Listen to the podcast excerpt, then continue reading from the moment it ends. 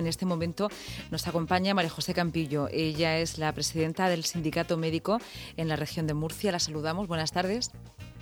Hola, buenas tardes, Lucía. Fue una aclaración, sí, portavoz. Portavoz. Sindicato, pero no la presidenta. Es verdad, porque como sindicato eh, tenéis portavoces, funciona de otra forma. Efectivamente. cierto, es otra estructura. Bueno, María José, pues hecha esta corrección, disculpa, eh, cuando decía que nos pegábamos a la actualidad, tiene mucho que ver con eh, ese manifiesto, esa carta, que desde el jueves pasado se realizó, realizaron 20 investigadores, eh, científicos, expertos, demandando una auditoría externa. Una auditoría externa que, como nos contó aquí uno de los firmantes, eh, Jean Carles March, nos dijo era necesaria, había que hacerla pronto y se trataba de saber cómo se ha gestionado toda la crisis del COVID, tanto en nuestro país como en las comunidades autónomas. Esta semana conocíamos que se habían adherido eh, organizaciones profesionales desde el ámbito sanitario y queríamos saber qué organizaciones, eh, qué organizaciones eh, médicas de aquí de la región de Murcia también se adhieren.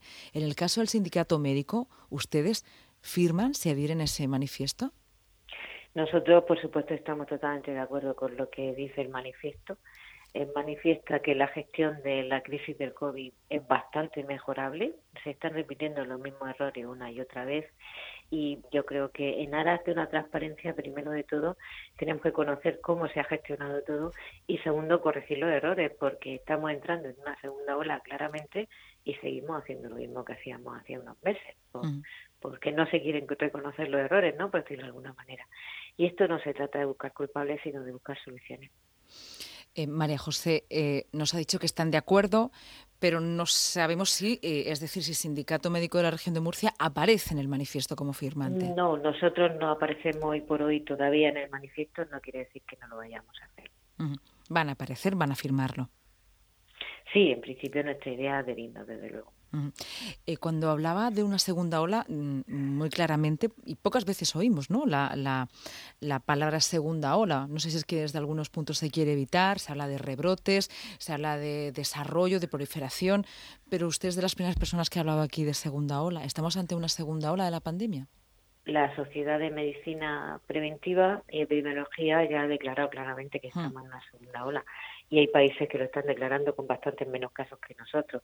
De hecho, Alemania lo ha declarado con 600 casos diarios, nosotros estamos en 1.500 casi, y hay días de 1.800. O sea, podemos negar la evidencia, pero es una ola mucho más plana que la anterior, por supuesto, con muchos menos enfermos graves, de lo porque ahora se pillan muchísimos más enfermos asintomáticos, se están haciendo más PCR de las que se hacían al principio, pero no deja de ser una ola de contagios, por supuesto. Cuando hablaba de errores, ¿nos puede citar alguno de esos errores? Pues es que han sido tantos que es difícil poder decir, pero bueno, vamos a ver, hay una cosa que está clara y es que mm, se puede decir que en enero o en febrero no se reforzó la sanidad porque no se esperaba lo que venía, pero es que estamos en agosto y se sigue sin reforzar la sanidad y sabemos lo que viene. Se puede decir que en enero o febrero no sabíamos lo que iba a pasar en la residencia, pero es que estamos en agosto y la residencia, aparte de muchos debates de culpabilidad, soluciones no se le da ninguna. Se puede decir que la primaria sea el muro de contención que va a evitar la pandemia, pero si no se le ponen medios, ¿qué muro estamos haciendo? En fin, es que podemos seguir enumerando tanto desde eh, no, eh, la falta de test que hemos tenido, eh, hasta que sigamos teniendo casos importados porque no somos capaces de pedir un test PCR al llegar o, o, en el origen. Es que ha habido tantísimos errores que siguen cometiendo que, bueno, después te he dicho que la gestión de la mm. pandemia está siendo claramente mejorable, aparte de que con los profesionales no se cuenta para nada. Cuéntenos esto de que con los profesionales no se cuenta para nada. ¿Las decisiones que están tomando son verticales, son políticas y ustedes no tienen voz en esas decisiones? Bueno, yo me llama la atención que desde el principio por parte del gobierno o de los gobiernos, porque también las autonomías están haciendo lo mismo, se reúnen mucho con los sectores económicos, pero con los sectores sanitarios, pues los me decís cuando han tenido una reunión. Eh, la OMC, por ejemplo, que es la única que alguna vez ha tenido alguna reunión, la Organización Médica Colegial, el, creó un comité de expertos, se lo puso a disposición del gobierno un comité de expertos con, bueno, con médicos de todas las especialidades que pudieran hacer falta para asesorar al gobierno con el tema del COVID, por ejemplo. Se ha ignorado completamente ese comité de expertos y todas las conclusiones que están llegando. A nivel de los sindicatos médicos, no hemos parado de denunciar situaciones de déficit de plantilla, de, de colapso incluso en algunos momentos eh, en centros de salud, en 061, que se necesita reforzar la urgencia. No paramos de decir las cosas y todo lo que decimos cae en saco roto. O sea, que te quiero decir, por eso te digo que el manifiesto realmente lo que está poniendo claramente en, en, blanco sobre, o sea, en negro sobre blanco es lo que nosotros venimos denunciando desde hace mucho tiempo. Las cosas se están haciendo mal y así nos va. Em, ante la situación actual, donde tenemos 118 casos más en la región de Murcia, donde mm, también hoy hemos hablado de las pruebas PCR que se están haciendo de una forma muy determinada, ¿no? En, Murcia capital, en el barrio del Carmen, eh, Totana ha, mm, de alguna manera ha, mermado esas eh, directrices tan restrictivas, seguimos teniendo casos en la región. A mí me gustaría que, hiciera un balance de situación desde su perspectiva como profesional médico y desde el sindicato médico. Bueno, el balance de lo que tenemos, pues que hemos terminado el estado de alarma, un estado de alarma donde parece que la gente ha olvidado de dónde venimos y lo que estamos viviendo. Parece que se ha olvidado de que tenemos que convivir con el bichito durante unos meses o, o a lo mejor más que unos meses. Hay una parte de la población que niega la existencia de lo que está ocurriendo y hay otra parte que aunque la afecta, que está ocurriendo, pues no toma ningún tipo de medida de, seguridad. Y junto a eso, pues tenemos unos políticos que eh, con decir que van a hacer, consideran que ya lo han hecho. Entonces, esto no consiste en decir voy a invertir en sanidad, voy a aumentar las plantillas. Si no se invierte para ayer, si no se aumentan las plantillas para ayer, pues antes o después vamos a llegar al colapso sanitario, eso está claro, porque no se está reforzando absolutamente nada y no vamos a poder hacer ni una buena detención de lo que es de casos ni impedir una transmisión comunitaria, etcétera, etcétera, si ni siquiera tenemos rastreadores suficientes. Entonces, es la tormenta perfecta para que este otoño-invierno pueda ser un otoño-invierno muy, muy complicado, porque cuando se junte con la patología respiratoria y además aumenten los picos de demanda por la gripe y otros catarros, pues sinceramente no sabemos cómo vamos a poder salir de esto, por lo menos los sanitarios. Mm. Estaremos hablando de la presión asistencial eh, en, los. Ya es enorme, ya es enorme, y estamos hablando de agosto. La presión asistencial ya es enorme en los centros de salud y en los servicios de urgencia, ya es enorme. Y repito, estamos hablando de agosto. ¿Cuál es el sentir mayoritario entre los eh, profesionales de la medicina? Si, si es que hay un sentir mayoritario, tampoco me gusta homogeneizar. Pues, hombre, el sentir mayoritario, lo que no para de hablarse es de ir a la huelga, porque otra solución no nos deja. Ni se mejoran las condiciones de trabajo, ni se pagan muchas veces las horas extras. Estamos trabajando con una presión asistencial tremenda y esto no parece que vaya a mejorar, al contrario, parece que nosotros estamos ahí para soportar pues todo lo que haga falta y no se acuerdan de que no dejamos de ser personas, no héroes y que, bueno, pues como personas que somos también necesitamos descansar, también necesitamos tener unas condiciones laborales dignas. No somos clines de que ahora te necesito, ahora te despido, en fin, son tantísimas las cosas que están mal que podría enumerarte y no parar, pero que lo cierto es que cada vez se acerca más una huelga nacional de médicos. Mm.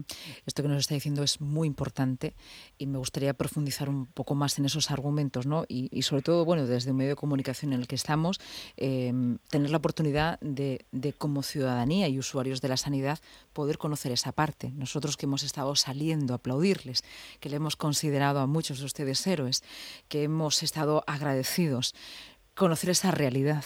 El sentir mayoritario es este, el de precariedad, precarización y el de no tener medios. Se están planteando la huelga. ¿Para cuándo?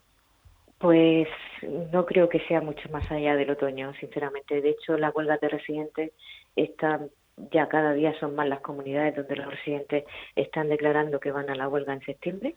Eh, sabéis que acaba de terminar la de Madrid, sigue la huelga indefinida en Valencia, eh, Castilla y León también los residentes han dicho de ir a la huelga, eh, lo que es en, Canarias también han dicho de ir a la huelga, los catalanes se lo están planteando, en Murcia los residentes están pendientes de lo que pase con un acuerdo, si se llega o no se llega, pero es que no solamente son los residentes, es que los adjuntos. Bueno, pues yo voy a poner un dato. La encuesta de población activa dijo que en sanidad en el estado de alarma se trabajó el triple de horas y solamente se abonaron una parte de ellas. Eh, ahí lo dejo. Ahí lo dejo. Entonces, yo repito, nosotros no nos importa hacer los sacrificios que tengamos que hacer, pero claro, por lo menos hay un reconocimiento y por lo menos que se valore la labor que hacemos y desde luego que se busquen medios para que no tengamos que estar trabajando al 300% como estamos trabajando ahora mismo. Por un lado, María José, por lo que nos está diciendo, esa, esa huelga, esa llamada de atención a los responsables, a las autoridades, en, definitiva políticas, em, tendría mucho que ver con su precarización, pero también con la falta de recursos. Efectivamente, con la falta de recursos y con recortes que llevamos soportando ya desde el año 2008, perdón, 2010, que siguen sin revertirse y ahí seguimos nosotros, con sueldos recortados, recortes en sanidad, y que nadie dice que haya que levantarlos, ni quitarlos, ni nada de nada. Ya. Están en contacto, suponemos, con el resto de sindicatos médicos y organizaciones. Eh, estamos hablando de los sindicatos médicos a nivel nacional, no estamos hablando solamente a nivel de Murcia. Ya. Una huelga a nivel eh, nacional de la profesión. Efectivamente, eso es lo que se aproxima si, lo, si el gobierno y los gobiernos siguen sin escucharnos. Mm. Es un llamamiento tanto al gobierno estatal como a los gobiernos de las comunidades autónomas que tienen transferidas las competencias. ¿Qué tendría que pasar para que esa huelga no se llevara a cabo en otoño? Pues para empezar, empezar a escucharnos, cosa que hasta ahora mm. no han hecho.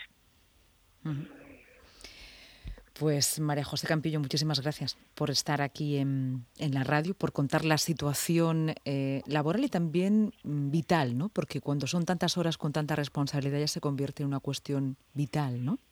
Efectivamente, es que estamos hablando de un trabajo que influye, por supuesto, en toda nuestra vida y, y que cuando terminamos, teniendo en cuenta que aún con equipos tenemos mucho más riesgo, una, tres veces más riesgo que la población general de contagiarnos, que incluso luego te lo puedes llevar a casa por desgracia. Y ya la última cuestión, que, que no tiene que ver con, con su profesionalidad ni, ni, con las futuras reivindicaciones. ¿Han notado o vuelven a sentir que ese cariño que de alguna manera la ciudadanía les mostraba ha desaparecido? que han vuelto a esa soledad del, del, profesional médico que, que ahora no nos acordamos de ustedes y, y sí que les pedimos que estén, pero ahora nos acordamos? Eh, fue terminar el estado de alarma y no solamente desaparecieron los aplausos, es que volvieron las agresiones.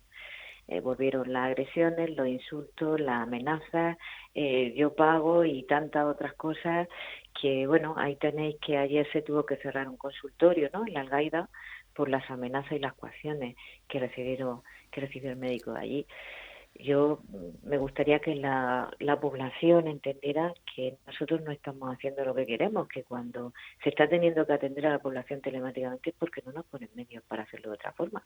Pues nosotros nos gustaría ver 20 pacientes bien vistos cada día y cada médico poder mantener distancias de seguridad entre sus pacientes, etcétera, etcétera. Pero si no se aumentan ni siquiera las plantillas y las consultas están a 70 pacientes diarias en el mes de agosto, es lo que tenemos reclame, tienen que reclamar a quien tienen que reclamar, a los que tienen que poner los medios que no mm. somos nosotros. Ustedes están siendo dique de contención primero en la pandemia y luego ante las quejas por la precariedad. Efectivamente, exactamente. María José, muchísimas gracias por sus palabras aquí en la radio, por su por su por su transparencia en esta en esta entrevista. Volveremos a encontrarnos en la radio, si le parece bien. ¿Vale? De acuerdo, muchas gracias. Un abrazo. Hasta luego.